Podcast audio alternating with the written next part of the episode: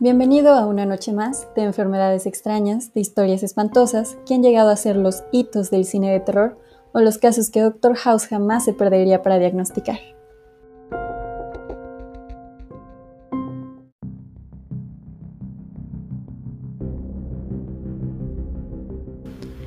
Recordando la enfermedad de síndrome de Lenz-Naeghan o automutilación que abarcamos en los primeros capítulos, bueno, ahora tomaremos un enfoque desde un lado incomprendido pero bastante interesante.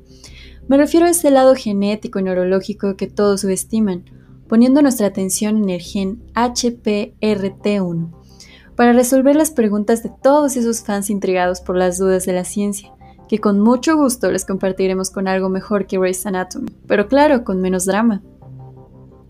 Como podemos recordar, o si eres un oyente nuevo y futuramente un nuevo fan, te contaré que esta enfermedad tan peculiar es hereditaria.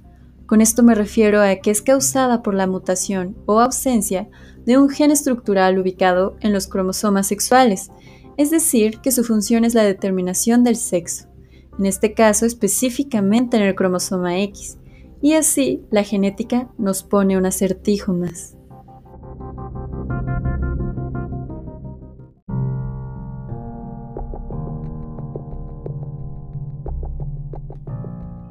El síndrome de Lesch-Nyhan, como también Alzheimer, Parkinson y la enfermedad de Huntington, se deben a una mutación o también relación con el gen situado en el brazo largo del cromosoma XQ26, que contiene la información para la síntesis de la enzima hipoxantina fosforibolcitransferasa 1, que conduce a una expresión defectuosa de dopamina y a la subsiguiente alteración de la función neuronal.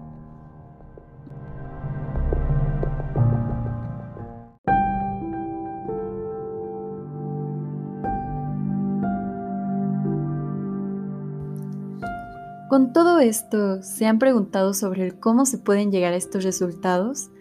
¿De algo que no se puede ver a simple vista y mucho menos tocar? Bueno, pues algunas de estas pruebas se han realizado en pequeños animalitos blancos, que sin tener la culpa son utilizados a favor de las investigaciones de los científicos, los cuales se aprovechan de poder modificar su ADN para agregar y quitar enzimas. Uno de estos experimentos tan famosos se hizo para comprobar que el HPRT conduce a amplias alteraciones de los factores de transcripción relacionados con las neuronas de la dopamina y al crecimiento de neuritas aberrantes. Para centrarnos más, la dopamina es el principal transmisor catecolaminérgico del sistema nervioso central, sintetizadas a partir del aminoácido tirosina. La mayor parte de estas neuronas se localizan en una zona de los ganglios basales denominados sustancia negra o la zona oscura, que está implicada en las funciones de vital importancia, tales como el control de la locomoción, de las emociones, de la cognición, así como de la secreción neuroendocrina. Y así es donde todo se relaciona, ya que su deficiencia está implicada con la enfermedad de Parkinson.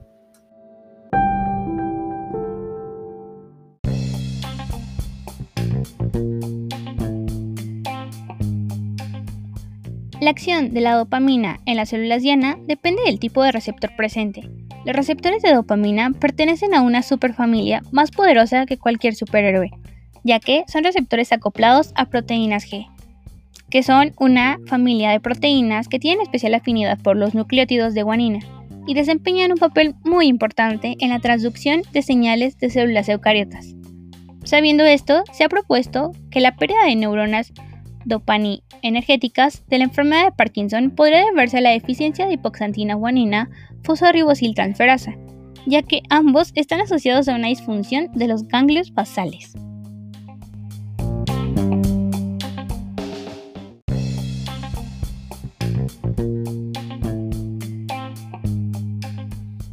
Con esta explicación tan larga y enredada, pero que sin duda era necesaria, porque como saben, nada es completamente claro hasta que no logras obtener una buena explicación con nosotras. No expertas, pero sí amantes de la bioquímica, de lo genético, de lo difícil sin duda alguna. Somos las pequeñas sucesoras de esas series que te dejan grandes conocimientos o incluso hacen que te den ganas de cambiarte de carrera en medicina. Pero no lo hagas, mejor solo escucha nuestros podcasts y por favor no los abandones. Por último, podemos concluir que las consecuencias neuronales mejor reconocidas de la deficiencia de hipoxantina guanina fosforribosiltransferasa son las expresiones defectuosas de los ganglios basales del neurotransmisor dopamina y la función neuronal aberrante de dopamina.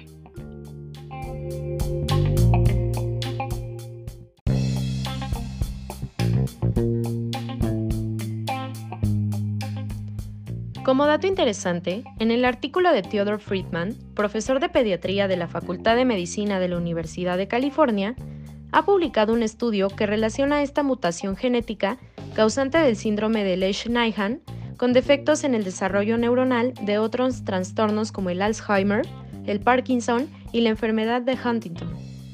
Los resultados fueron publicados en la revista PLOS ONE, les dejamos el link en la descripción por si gustan investigar más a fondo de este estudio.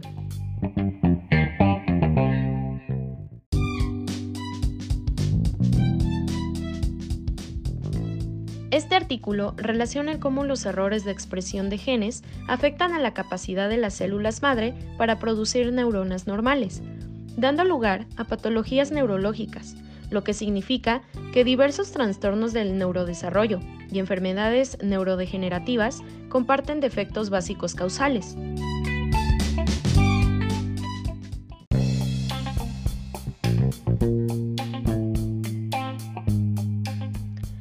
De acuerdo, después de toda esta información que de seguro Good Doctor o Grey's Anatomy te la hacen más amena, vamos a pasar a algo que sin duda, desde el inicio de nuestros primeros podcasts, te has preguntado. ¿Existe alguna cura o tratamiento para esta extraña enfermedad? Lamentamos decepcionarte, pero no existe un tratamiento específico para ninguna de estas enfermedades. Aún así, no abandones el podcast. Quédate, porque tenemos más para contarte y alimentar esa curiosidad en ti. En el caso del síndrome de Lesch-Nyhan, puede funcionar el uso combinado de alopurinol, que es un análogo estructural de la base púrica natural hipoxantina, y actúa como un inhibidor de la xantina oxidasa, la enzima responsable de la conversión de hipoxantina a xantina y de xantina a ácido úrico, el producto final de catabolismo de las purinas en el hombre.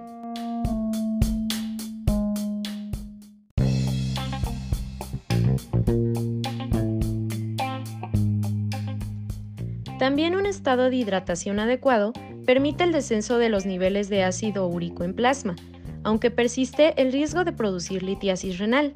Sin embargo, el tratamiento no mejora el pronóstico neurológico. También son de utilidad, en ocasiones, ciertas técnicas quirúrgicas, como lo son la estimulación cerebral profunda, intervenciones ortopédicas, etc.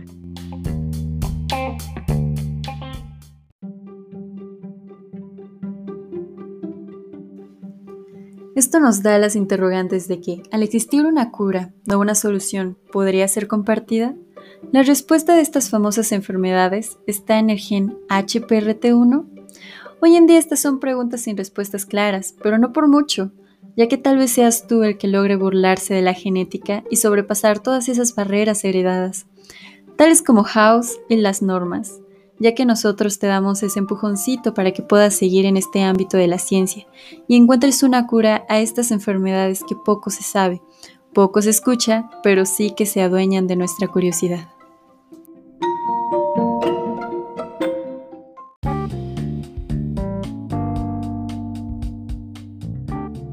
Así acabamos con un capítulo más de Enfermedades extrañas, con una sensación digna de una buena noche. Nos escuchamos en la siguiente.